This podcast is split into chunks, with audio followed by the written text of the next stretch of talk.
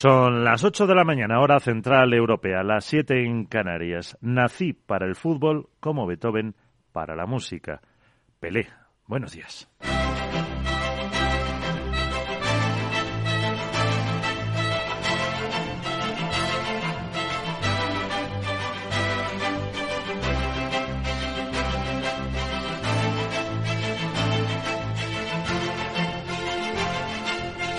Capital la Bolsa y la Vida.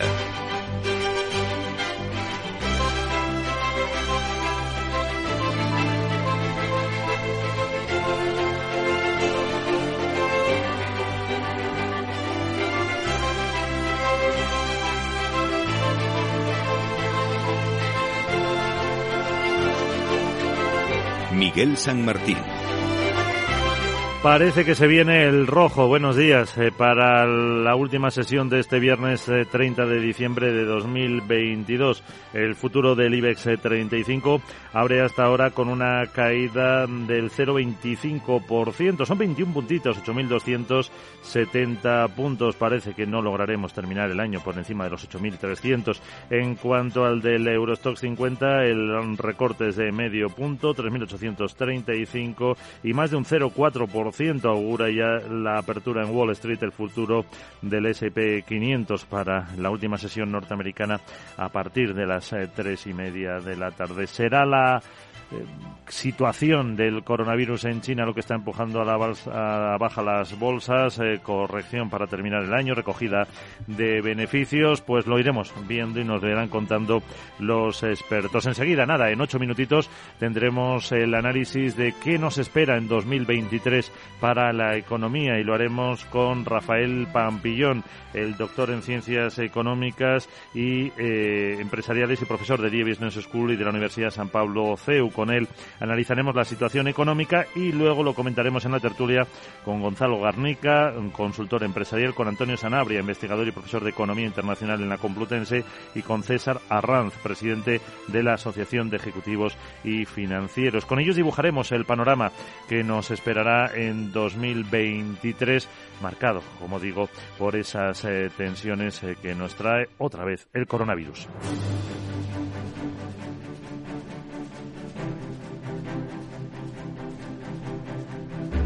Y eso que en las pantallas de XTV vemos como el euro va aguantando respecto al dólar por encima del 1,06 con una caída del 6% en lo que lleva de año la divisa europea respecto a la norteamericana. Vamos ya con la actualidad del día, Pedro Díaz, y nos eh, centramos en eh, Corea del Sur que anuncia que exigirá, varias pruebas a viajeros eh, procedentes de China donde se han disparado los casos de COVID, una vez que se ha puesto fin a su estricta política de cuarentenas. Toda persona procedente de China deberá someterse a una PCR al menos 48 horas antes de volar o a un test de antígenos en las 24 horas previas al viaje y no podrá embarcar a menos que el resultado sea negativo. La comisaria de la Agencia para el Control y la Prevención de Enfermedades ha anunciado también que restringirá la expedición de visados de corta duración.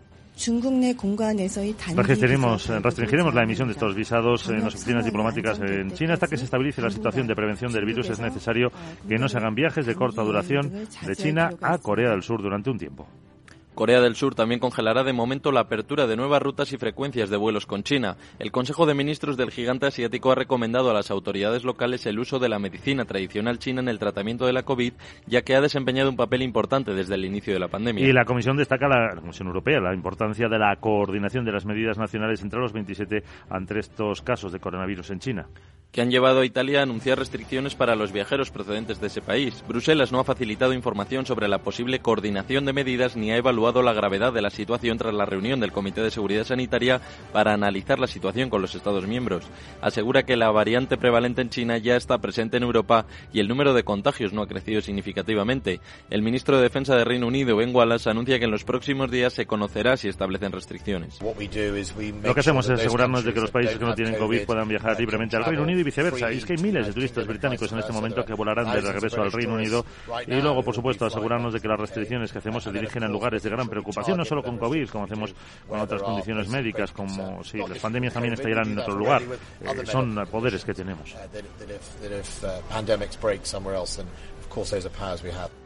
Además de Italia, India, Taiwán, Corea del Sur, Malasia, Japón y Estados Unidos han anunciado ya nuevas medidas preventivas ante la expansión de contagios en China. El presidente de Estados Unidos, Joe Biden, aprueba los presupuestos para el año fiscal 2023, un paquete de gasto de 1,7 billones de dólares. Con la firma de los presupuestos, Biden ha asegurado que termina un año de progreso histórico. Destaca que contienen inversiones en investigaciones médicas, seguridad, salud para los veteranos, recuperación de desastres naturales, fondos para la violencia contra la mujer y ayuda crucial para Ucrania. Y es que las cuentas incluyen 45.000 millones de dólares en ayuda para ese país. Los presupuestos que entran hoy en vigor contemplan unos 860.000 millones de dólares para defensa y otros 800.000 millones para otras partidas, un incremento del 9% con respecto al año anterior. También 40.600 millones para atender desastres naturales y emergencias en Estados Unidos. Italia también aprobaba ayer a mediodía los presupuestos eh, con una votación muy ajustada a favor de Giorgia Meloni y esta noche lo hacía Portugal. El presidente del país, Marcelo Rebelo de Sousa, ya lo ha promulgado, aunque advierte que será necesario hacer ajustes a escenarios muy diversos por la incertidumbre en la economía internacional. El documento, que fue aprobado el 25 de noviembre en el Parlamento, prevé que la inflación se sitúe en el 4% y que el PIB crezca un 1,3% el próximo año. El presupuesto incluye además medidas dirigidas a alcanzar un aumento salarial medio del 5%, con reformas en los impuestos sobre los rendimientos del trabajo e incentivos fiscales para las empresas que revaloricen los sueldos. También prevé ventajas fiscales para jóvenes más apoyos a las familias con niños y una actualización de las pensiones de entre el 3,5 y el 4,4%, aunque se podrá revisar si la inflación supera la tasa previa. Eh, Linea publica el dato adelantado del IPC de diciembre después de que en noviembre la inflación se moderara en la tasa anual al 6,8%, aunque con los precios de los alimentos en máximos. Además, el Euribor a 12 meses, el tipo de interés más utilizado en las hipotecas, ha superado el 3% de media en diciembre y cierra 2022 con la mayor subida en un ejercicio de su historia. El indicador comenzó el año en tasas negativas, pero ha subido este año 3,5 puntos porcentuales, el mayor para un, para un ejercicio completo desde que hay registros. La tasa anual es la más alta desde diciembre de 2008. Y Gracias, Pedro. Ahora nos toca conocer precisamente esa agenda donde está ese dato del IPC Seguro. Sarabot, buenos días. Muy buenos días. No podías aguantarte. Aquí lo tenías que ya lo estabas esperando Pues porque siempre se lo pongo al Muñoz. Venga, voy a la agenda que empiezo a gain en España porque se publica el IPC adelantado de diciembre y la balanza por cuenta corriente. El INE también publica las cuentas trimestrales no financieras de los sectores institucionales del tercer trimestre y los índices de precios de exportación y de importación de noviembre. También publica el IPC adelantado Portugal. Reino Unido subasta deuda a 30 años. Y en Estados Unidos tan solo esperamos el PMI preliminar de Chicago de diciembre. Bueno Miguel vamos a escuchar ahora al profesor Pampillón para que nos cuente cómo ve la situación económica en 2023 y si Sarabot conseguirá, al fin, forrarse. Pues no. Jeje. ¿Tú crees que lo conseguiré? Que no, que no. Pues yo tampoco la verdad, así que... Yo me voy para la calle. Chao. Chao, Sara. MSX International, empresa de automoción y movilidad, les ofrece la información del tráfico. Y como siempre, puntuales a las 8 y 8, conocemos cómo se circula por las carreteras de todo el país. Nos vamos hasta la Dirección General de Tráfico. ¿Cómo están las cosas, Alba Aris? Muy buenos días.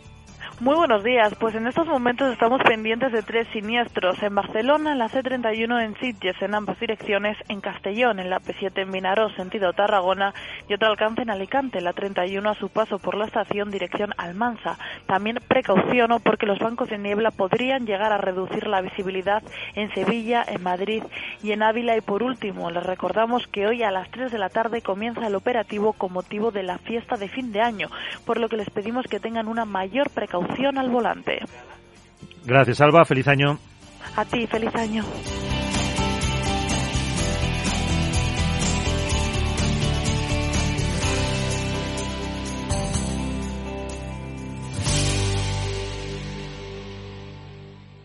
MSX International, empresa líder del sector de la automoción, les ha ofrecido la información del tráfico y les desea cautela con sus vehículos. Capital Radio. Escucha lo que viene. Miles de empresas de menos de 50 empleados ya están implementando las soluciones de digitalización del programa Kit Digital. Susana García, gerente de la pyme gijonesa García Rama, nos cuenta su experiencia. En nuestro caso, las soluciones digitales que priorizamos fue la de instalar un sistema que centralice la información de diferentes ámbitos de la empresa, como por ejemplo pues la del control de inventario, el de la relación con clientes, la contabilidad también y que estuviera todo enlazado. El trámite para solicitar el bono es muy sencillo porque a través de la plataforma te van guiando, no tiene ninguna dificultad. Estamos muy satisfechos porque estamos viendo ya los cambios. El Kit Digital nos ayuda a controlar todos los procesos. Esto nos va a facilitar mucho el día a día. Kit Digital es una iniciativa del Gobierno de España gestionada por Red.es y enmarcada en el Plan de Recuperación. Únete al cambio digital. La transformación que tu empresa necesita es posible. Infórmate en el 900-909-001 o en www.acelerapyme.es. Colabora Cámara de Comercio de España, financiado por la Unión Europea. Next Generation, Plan de Recuperación, Gobierno de España. ¿Qué tiene que ver IG con Societe General? Pues desde hoy mucho. Lanzamos los multis, productos cotizados emitidos por Societe General, disponibles a través de nuestra plataforma de trading. Elige el apalancamiento con el que estés más cómodo y multiplica tu exposición a los mercados financieros. Esos son los multis. Tú decides. Sé el primero en operar con ellos. Más información en IG.com. Los productos cotizados son instrumentos financieros complejos. Operar con estos productos implica un alto riesgo de perder el dinero rápidamente. ¿Sabes qué decimos en Andalucía? Disfruta las pequeñas alegrías cada día. Y cualquier día del año, ven Andalucía. Y también te lo digo yo, Antonio Banderas. Estas navidades, date una alegría. Ven Andalucía. Campaña financiada con fondos FEDER, Junta de Andalucía. En tiempos de incertidumbre, nuestra fortaleza es la estabilidad. En Nordea, pensamos que el equilibrio, la fiabilidad y la experiencia importan. Nuestra estrategia Stable Return muestra un sólido comportamiento en el largo plazo para sus inversiones. Invierta en estabilidad. Invierta en tranquilidad. Descubra más en nordea.es.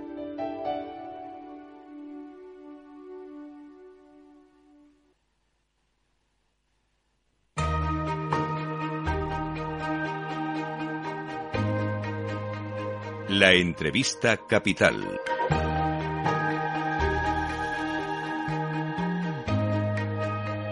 Miguel San Martín.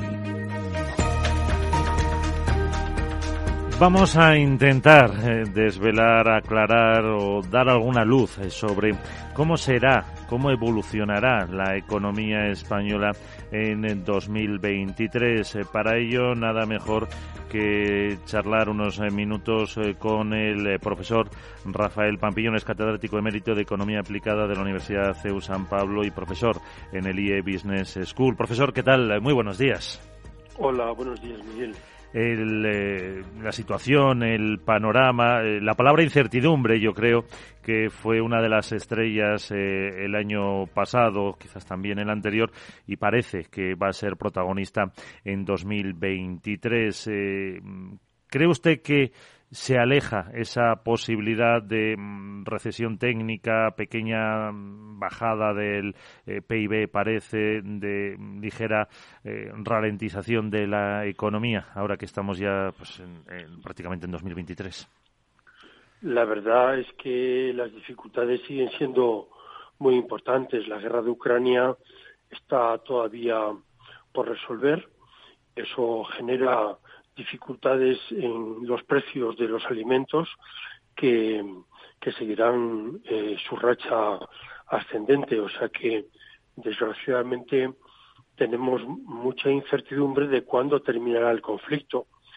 Eh, en segundo lugar, tenemos la inflación, que está provocando unas subidas de tipos de interés que son ya pues bastante significativas en, Estados Unidos, donde ya se ha llegado al 4,25 ¿eh? y, y, seguramente este año, en febrero, llegarán al 5%. Estados Unidos que tiene una inflación solo del 7%, pero nosotros los eurozónicos tenemos una inflación del 10% y nuestro tipo de interés está muy bajo todavía, 2,5 y probablemente en febrero eh, el Banco Central Europeo lo suba a 3. Por tanto, tenemos un problema que es la guerra de Ucrania, un segundo problema la inflación, la subida de tipos que supone mayores costes financieros para las empresas y para las familias que tienen créditos, sobre todo créditos hipotecarios, y eh, el, mercado energético parece que se está resolviendo, pero en cualquier momento pueden empezar a subir otra vez los precios de las energías. O sea que tenemos muchos problemas, incluido también el último de qué va a pasar con China y con los posibles millones de muertos que puedan ocurrir, todavía no, pero en el año eh, que entra, pues puede ser que China tenga dificultades en sus cadenas de suministro porque gente que trabaja en empresas chinas no podrá acudir a su puesto de trabajo. O sea que tenemos bastantes incertidumbres sobre lo que va a ocurrir este año que entra.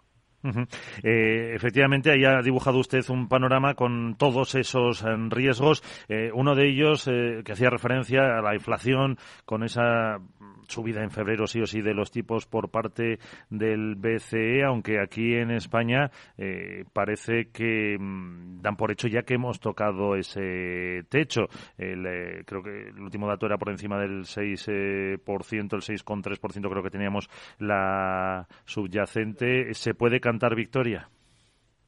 Bueno, nunca se puede contar victoria cuando la subyacente está en el 6,3. Puede ser que la otra, que la general esté en el 6,7 y que hayamos bajado mucho, sin duda. Pero eh, tener una inflación subyacente que es la que marca el camino, que es la que marca tendencia, es algo realmente preocupante.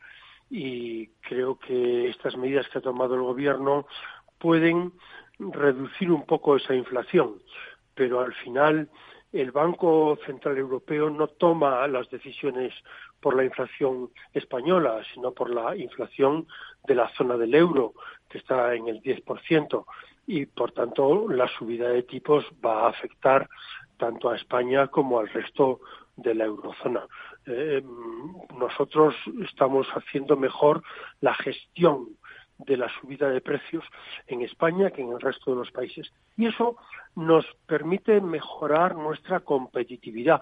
Si, la inflación de nuestros socios sube al 10%, es decir, los precios suben más rápidamente que los españoles, los productos españoles eh, pues son, son más competitivos en los mercados de la zona del euro. O sea que sí que tenemos alguna ventaja frente al resto de nuestros socios.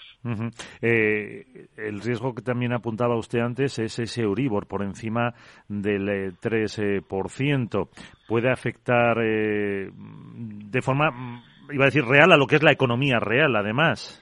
Con, con sin duda, sin duda.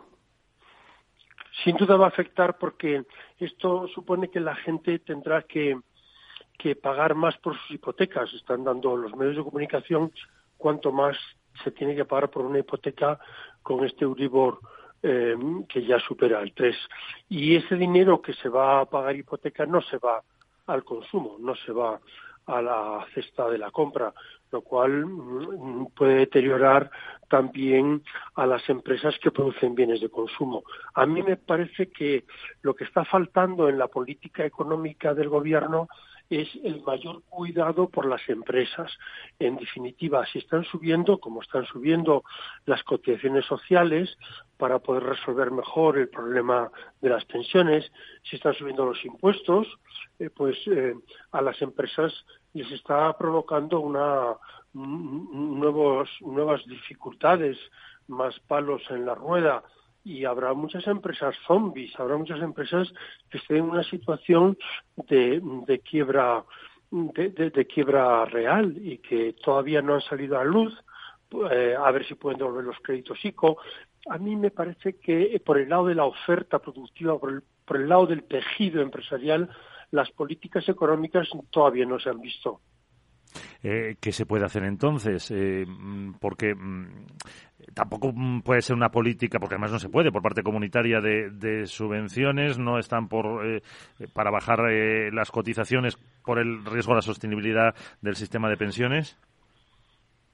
Pues mirar por la competitividad, mirar por cómo se conecta mejor el sector público investigador, es decir, que gastan el 40% del gasto en I+D se, hace en, en las en, en, el sector investigador que depende de las universidades y del gobierno, cómo conectar eso con las empresas, cómo proveer de tecnología a, al, tejido empresarial, cómo comunicar mejor. Eh, las necesidades que tienen las empresas de capital humano, las necesidades que tienen de trabajadores. ¿Por qué se produce esa esquizofrenia en el mercado de trabajo que tenemos casi tres millones de desempleados y a la vez tenemos un conjunto de empresas que declaran que no encuentran personas para trabajar. ¿Cómo, cómo podemos em, em, cambiar esa situación eh, tan anómala eh, que, que convive un número importante de parados con un número eh, y, también importante de, de, puestos de trabajo libres, de vacantes. Claro, pero es, eh, casi es un problema estructural de España, si me apunta. Sin duda, es un problema estructural, pero que hay que ponerle cuanto antes eh, solución, es decir, de cómo mejorar la formación profesional y como hace en Alemania la formación profesional dual para que eh, los, los que se incorporan al mercado laboral primero mm, tengan sueldos más bajos, porque lógicamente no tienen experiencia y si sube el salario mínimo en enero, que es, ya, ¿eh? el gobierno tendrá que tomar esa decisión de la subida del salario mínimo, pues probablemente para los jóvenes se podría tener un salario mínimo que se adecuara más a lo que las empresas pueden pagarles. Y eso eh, son, son trabajos de, de cirugía fina eh, para solucionar un problema que tienen eh, nuestros, nuestras corporaciones, sobre todo las, las empresas pequeñas que necesitan expertos, yo qué sé, pues en, en baterías para coches o en, para los coches eléctricos, es decir, hay diversos sectores donde no encuentran no encuentran trabajadores. Eh, bueno, el margen, la subida parece sí o sí, porque eh, la COE aceptaría 1.040, 1.082 proponen los sindicatos, o sea que, que la, la subida la, la, vamos a tener yo creo que, que seguro este, este 2023. Eh, se aprobará en febrero, en febrero o marzo, pero tendrá efecto retroactivo seguro desde el 1 de enero, como ha pasado en otras ocasiones. O sea, en ese sentido. Pues, don Rafael Pampillón, una pregunta más. ¿Qué pasa cuando los votantes pierden la paciencia? Casos radicales de política económica, que es el último libro que ha publicado usted este año, en el que analiza, pues, eh, los cómo los votantes, vamos a decir, reaccionan al descontento en política económica, ¿no? Sin duda, es el, contenido del libro es precisamente eso, eh, cómo, cómo, cómo los votantes están perdiendo la paciencia, lo estamos viendo en las elecciones que ha habido en este año que termina. Lo, lo estamos viendo en las encuestas, pues incluso la del CIS, que, que, hacía perder dos puntos al actual eh, presidente del gobierno, al Partido Socialista. Sabemos que hay una tendencia a, votar más a la derecha, porque la izquierda pues eh, tiene que soportar el descontento de muchos votantes que ven que se pierde poder adquisitivo, que cada vez están pagando más por sus hipotecas y cómo sus empresas tienen dificultades para seguir adelante porque falta esas políticas de oferta. O sea que a mí me parece que este año 23 va a ser un año electoral, lo estamos viendo en las medidas que está tomando el gobierno para conseguir votos y, eh, y ahí veremos en qué medida los votantes han perdido la paciencia. Pues lo veremos, porque habla desde la República de Weimar hasta los años 70 en Estados Unidos, eh, cuando los votantes pierden la paciencia de Magrao Hale eh, para regalo de Reyes. Profesor, eh, un placer, muchísimas gracias. Gracias a ti, placer.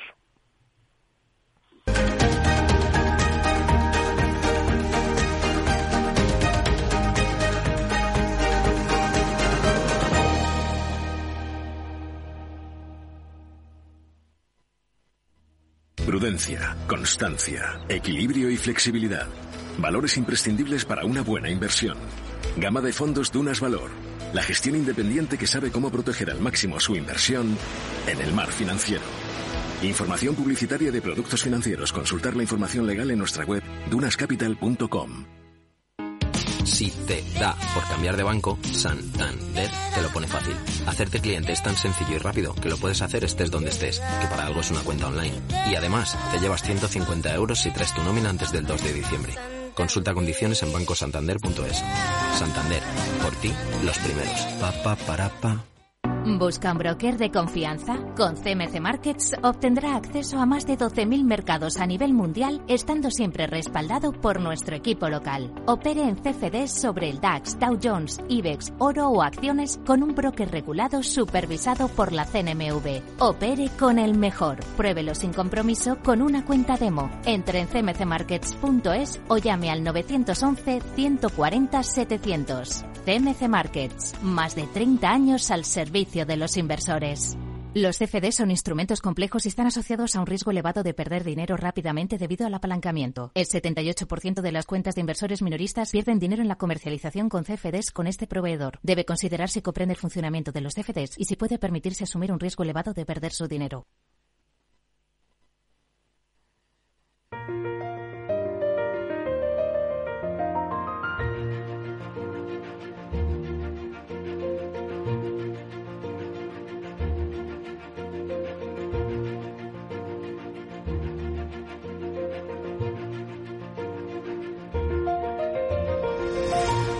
La gran tertulia de la economía, solo en Capital Radio. Miguel San Martín. Y la abrimos a esta hora con eh, Antonio Sanabria, investigador y profesor de Economía Internacional en la Universidad Complutense de Madrid. Antonio, ¿qué tal? Muy buenas. Gracias por acompañarnos. Eh, buenos días. También tenemos con nosotros a César Arranz, presidente de la Asociación de Ejecutivos y Financieros. Eh, César, ¿qué tal? Muy buenas. Hola, buenos días. Y Gonzalo Garnica, consultor empresarial. Gonzalo, ¿qué tal? Muy buenas. ¿Qué tal, Miguel? Aquí estamos, todo bien, todo bien. Pues eh, el profesor Pampillón nos eh, dibujaba un panorama, mm, vamos a decir, eh, con la palabra que se ha utilizado tanto este año, que es la incertidumbre. Hablaba de que a lo mejor no hay esa recesión, pero sí hablaba de riesgos como pues, eh, por ejemplo, la energía otra vez, dependiendo de lo que pueda pasar por la guerra, evidentemente, de Ucrania. Eh, en España, eh, hablando de la subida de los tipos, la deuda, el Euribor para las hipotecas y también, evidentemente, la situación en China con ese miedo que está habiendo en gran parte del mundo a que llegue una nueva ola de coronavirus. vamos a empezar y luego terminaremos. Os, os pediré un, un poquito de mensaje mensaje optimista para irnos eh, con buen sabor de boca en esta eh, última tertulia del año. Antonio, ¿cómo lo ves tú el panorama? Bueno, pues eh, para variar con incertidumbre, podríamos decir, ¿no? Pero dentro de eso yo creo que hay algunos elementos de atención y preocupación y también de cierto, de cierto moderado optimismo.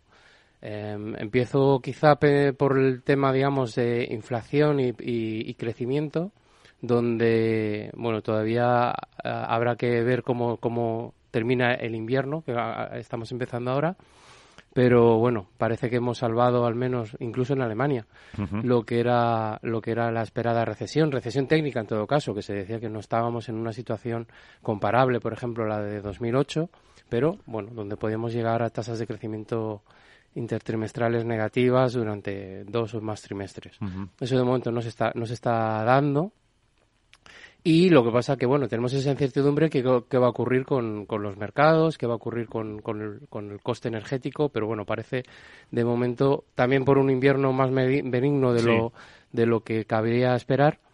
Pero bueno, eh, por ese lado bien. Luego el tema de China, eh, pues Primero, hay que tener en cuenta que lo que está ocurriendo en China no es por una nueva variante, como sucedió el año pasado con Omicron, sino por una política sorpresiva, porque se esperaba que fuera más gradual, eh, tan chino además aquello, sorpresiva de abrir apertura total. apertura total y eso pues puede generar digamos problemas en cuanto a producción en cuanto a suministro de lo que es en cierta medida la fábrica del mundo y luego el riesgo de contagios que se pueden generar a partir de nuevas variantes dada la cantidad de gente que se espera que se va que se va a contagiar, eso siempre es eh, riesgo de que se pueda generar una nueva. Y que empieza ahora el Año Nuevo Chino, que es la mayor migración del mundo. Exacto, aunque es normalmente inmigración interna, pero bueno, como China no deja de ser una un foco, digamos, de, de, movilidad. Que se haga un 0,1% ya son miles de, viajeros fuera de eh, lo que es Macao, exacto, y luego europeos y, estadounidenses y demás que, que, que, estén allí y que viajen de vuelta. Sí, César. Sí, bueno, yo en principio mm, estoy de acuerdo con Rafael Pampillón. Eh, los factores, yo creo que los más relevantes los ha eh, pues delimitado en cuanto a la guerra de Ucrania, que es la gran incertidumbre y tenemos que ver cómo afecta directamente al tema de los productos energéticos y específicamente al gas. Yo creo que de momento en Europa se han tomado medidas más que suficientes. Eh, en España, eh, pionera, eh, digamos, en tomar medidas en este sentido y la excepción ibérica yo creo que ha, resultado extraordinariamente positiva, tanto en España como en Portugal y tan es así, o tal, es así que los países del resto de la Unión Europea pues están adoptando la misma, la misma vía. Por tanto, ahí eh, siempre hay un problema, siempre hay una incertidumbre, pero yo creo que ahora mismo está bastante, bastante, bastante controlada. a las pruebas me remito. Hoy el precio de la energía en España, empujado precisamente por la climatología por y por las renovables, especialmente eh, toda la que tiene, tiene que ver con la, eólica, la, con la termosolar, teniendo en cuenta que tenemos un tiempo excelente fuera de lo normal, pero hoy el megavatio está en 5,47 euros. Hoy, viernes. Eso no se ha visto desde hace, bueno, pues, no, no, recuerdo la fecha, ¿no? Eh, por tanto, yo creo que la parte eh, energética, en este sentido, pues yo creo que está controlada en principio y si no hay ningún gran desastre, eh, pues eh, las imposiciones de Rusia no están afectando ni van a afectar eh, de manera evidente. Por tanto, yo creo que dentro del componente inflación, la parte de la energía está bastante, bastante controlada. Esperemos que, la guerra no derive en otras historias y no lleve a otros temas. En cuanto a la inflación, yo creo que en España, a pesar de los pesares, de las críticas, etcétera, etcétera, las medidas que se han adoptado anteriormente y las que se acaban de adoptar van en el mismo sentido y es en el de un control de la inflación donde España en estos momentos y dentro de, la Unión Europea pues tiene una inflación más baja y por tanto eso quiere decir algo, ¿eh? sobre todo por la parte de la energía donde ahí ha habido una reducción eh, importante. Sí preocupa y me preocupa mucho el tema de la subyacente, donde los alimentos eh, pues, siguen estando, pues hombre, fuera de, de orden, pero vamos a ver si estas medidas que se están adoptando ahora pueden eh, digamos, repercutir de manera positiva en la inflación, también derivado de los tipos de interés que siguen creciendo y la expectativa del Banco Central Europeo es seguir eh, haciéndolos crecer del orden del 0,50 cada vez que haya una revisión. Por tanto, yo creo que ahí, por el otro lado, tenemos una parte muy negativa, todo ese, todo ese incremento de tipos de interés. Ahora mismo el Euribor ya ha superado el 3%, lo cual es, es algo increíble, impensable hace unos meses, y eso sí que va a minar y reducir, eh, en este caso, el consumo. ¿Por qué? Pues porque de repente una, oh, perdón, una hipoteca media pues va a tener un incremento de unos 300 euros en grandes líneas, ¿eh?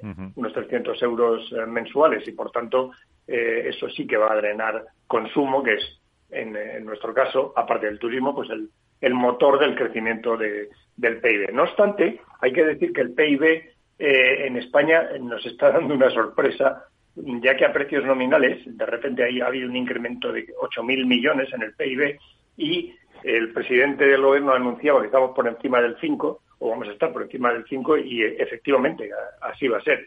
Eh, ese es un tema que ahora mismo la economía española alcanza una producción nominal, nominal superior a 1,3 billones de euros. Por tanto, bueno, yo creo que la economía española está siendo resiliente y en este sentido creo que vamos por, el camino correcto. Y por la parte del empleo es lo de siempre. En estos momentos España, a pesar del nivel de paro que tiene el mayor de Europa, etcétera, ha tenido unas políticas que han dado eh, su fruto. Por tanto, yo creo que este es un poco la foto de por dónde van a ir los tiros. Y Gonzalo. Sí, estoy más o menos de acuerdo con lo que se ha dicho. Quizás solamente añadir un par de comentarios. Uno de ellos es que eh, estamos de acuerdo en que muchos de los factores de incertidumbre nos vienen de fuera. Eh, pues, pues, precio del gas, precio del petróleo, guerra de Ucrania, COVID, China, etcétera, ¿no? ¿Esto que, cómo se interpreta? Pues que yo creo que no nos tenemos que echar unos a otros la culpa de la inflación cuando un porcentaje muy alto pues nos viene impuesto. O sea, es un empobrecimiento al que nos obligan las circunstancias internacionales, ¿no? Esto significa que hay que dejar de hablar de si la culpa de la inflación la tiene un exceso de subidas de salarios o un exceso de márgenes empresariales y aplicarse más bien a comprender lo que ha sucedido y eh, establecer bueno pues una política de rentas unos eh, pactos de rentas pues que todos nos repartamos ese empobrecimiento que nos viene de fuera no y luego el otro el otro comentario sobre China no eh, yo recuerdo que hace un par de semanas decía en estos mismos micrófonos que, que claro que para España China es importante porque importamos 30.000 millones de euros de China Luego comprobé la cifra y vi que la cifra que había dado eh, se había quedado vieja. La del año pasado fueron 41.000 millones o sea, 41 mil millones de, euros, no, de dólares, de, importaciones eh, desde China contra unas exportaciones que son la cuarta parte, no, creo que no llegan a 10 mil millones, ¿no? Lo cual nos genera un déficit comercial brutal que yo creo que, bueno, pues ese y el déficit energético es el, que tiene la culpa del déficit de la balanza comercial española, que luego es a su vez compensado con, con la balanza por cuenta corriente debido a, a los ingresos por turismo. ¿no? Entonces, eh, eh, digo esto para poner en perspectiva eh, la importancia que tiene para nosotros lo que pase en China ¿no? o, lo, o, lo, que deje de pasar. Porque luego te vas a, decir, qué importamos de China? Pues pone productos de alta tecnología, dispositivos electrónicos, imagino que sean móviles, ordenadores y, y cosas de estas, ¿no? No, no, no bien muchos más detalles, ¿no? Y, y esta es la, de, para mí el resumen, ¿no? Añadir quizás solamente el hecho de que el talón de Aquiles de la economía española sigue siendo una deuda pública que está en el ciento, creo que en el 116% del PIB y que en un escenario de subida de tipos de interés pues se nos hace muy oneroso no ya devolver, que eso nunca se devuelve, sino pagar los intereses de, esa deuda. Antonio, ¿cómo, cómo que podemos...? Bueno, también el, el BCE va a ir reduciendo también la, los programas de compra de, deuda. Aunque eh, no tenemos... Los intereses han bajado, pero, pero claro... Bueno, hay que advertir, hay varias cuestiones. Lo primero es que, como señalaba Gonzalo, cualquier nivel de deuda pública alta, pues es una es un, es un factor de vulnerabilidad. Eso no, no se puede obviar. Más en el caso de España, donde un poco menos de la mitad de esa deuda pública depende de inversores extranjeros. Con lo cual, el cambio de, de percepción en cuanto al riesgo de esa deuda, pues puede tener impacto. Ahora, dicho esto, lo que vemos es que la retirada del Banco Central Europeo no, está suponiendo una falta de, apetito de demanda, todo lo contrario, la demanda sigue superando la oferta en las subastas de, deuda, no hay ninguna dificultad en cuanto a la, colocación de, títulos. Y luego otro factor importante y es que el Tesoro ha hecho bien las cosas estos últimos años y lo que ha ido haciendo es ampliar el, eh, digamos el, el, plazo medio de vencimiento de la deuda viva está en torno a los ocho años hoy en día con lo cual eso te da un margen de maniobra es decir que cuando suben los tipos de interés no quiere decir que la deuda directamente esa, esa, esa deuda eh, vaya vaya a subir sino que eso, digamos, se trasladará a futuro cuando, cuando eh, vayan venciendo. Cuando vayan venciendo esos bonos y tengas que emitir nuevos, nuevos y esto sí que pueda tener una, esa repercusión. 22 eh, minutos para las 9 horas antes en Canarias. Una pausa. Número uno mundial en el ranking ESG de compañías eléctricas. Marca mejor valorada del sector. Primera opción del consumidor a la hora de contratar electricidad y ahora, ahora en Hola Luz, lideramos una revolución para transformar 10 millones de tejados en energía 100% verde para el mundo. Es la revolución de los tejados. Hola Luz. ¿Sabes qué decimos en Andalucía? Disfruta las pequeñas alegrías cada día. Y cualquier día del año, ven Andalucía. Y también te lo digo yo, Antonio Banderas. Estas navidades, date una alegría. Ven Andalucía. Campaña financiada con fondos FEDER, Junta de Andalucía. Los viernes en Capital Radio, la salud protagonista. Valor Salud.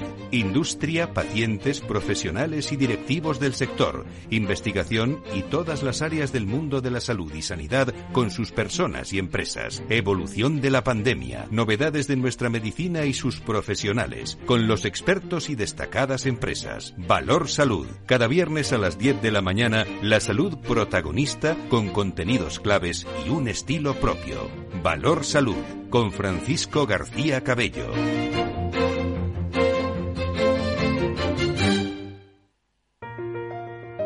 Estás escuchando la gran tertulia de la economía. Y las bolsas europeas abrirán, parece que esta última sesión del año, con eh, recortes. El futuro del IBEX 35 se deja un 0,4 y un 0,5 el del Eurostox 50. Un consejo. Si inviertes en bolsa, esto te interesa. XTB tiene la mejor tarifa del mercado para comprar y vender acciones y ETFs. No pagues comisiones hasta 100.000 euros al mes. Si inviertes en bolsa o quieres empezar, más sencillo imposible. Entras en xtb.com, abres una cuenta online y en menos de 5 minutos compra y vende acciones sin comisiones. Además, te atendemos 24 horas al día. ¿A qué esperas? Más de 500.000 clientes ya confían en xtb.com. Un broker, muchas posibilidades. A partir de 100.000 euros al mes, la comisión es del 0,2%. Mínimo 10 euros. Invertir implica riesgos.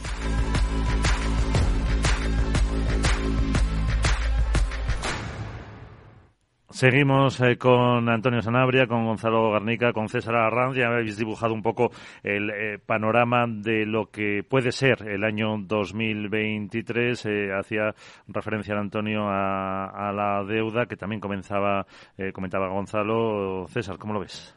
Respecto a la deuda, efectivamente tenemos unos niveles de deuda que son inadmisibles. Efectivamente estamos en un entorno de un 116% respecto al PIB y bueno, yo creo que esto es algo que nos debería preocupar. A partir del año 2023, eh, yo creo que deberíamos tener un plan eh, dentro del gobierno de reducción de la deuda. Hoy no me preocupa y no me preocupa primero por varias razones. Si yo no recuerdo mal, eh, el vencimiento medio de la deuda está en, en, torno a siete años y los tipos de, eh, digamos, aplicables a esa deuda, pues están cerrados, están controlados. Eso sí, cualquier emisión adicional, a partir de este momento, pues evidentemente va a ser a, tipos más caros. Pero lo que es el servicio a la deuda en los próximos ejercicios, eh, entre comillas, eh, está controlado. Yo creo que hay factores en la economía española que también, o por lo menos a mí me preocupan de manera sustancial. Uno de ellos son las pensiones. Las pensiones, llevo clamando al cielo desde hace mucho tiempo, eh, son un problema gravísimo. Y gravísimo porque eh, se está utilizando, se va a utilizar en estos momentos como, como un arma electoralista donde van a subir eh, en función de la, de la inflación y yo creo que eso es un gravísimo error. Ahora mismo las pensiones están creciendo del orden de unos 11.000 millones al año, digo creciendo. Y por tanto estamos en una situación, yo diría, de poca reflexión, porque este es un problema que viene de lejos, de bastante lejos, pero que nadie le pone cara y ojos desde el punto de vista de su resolución.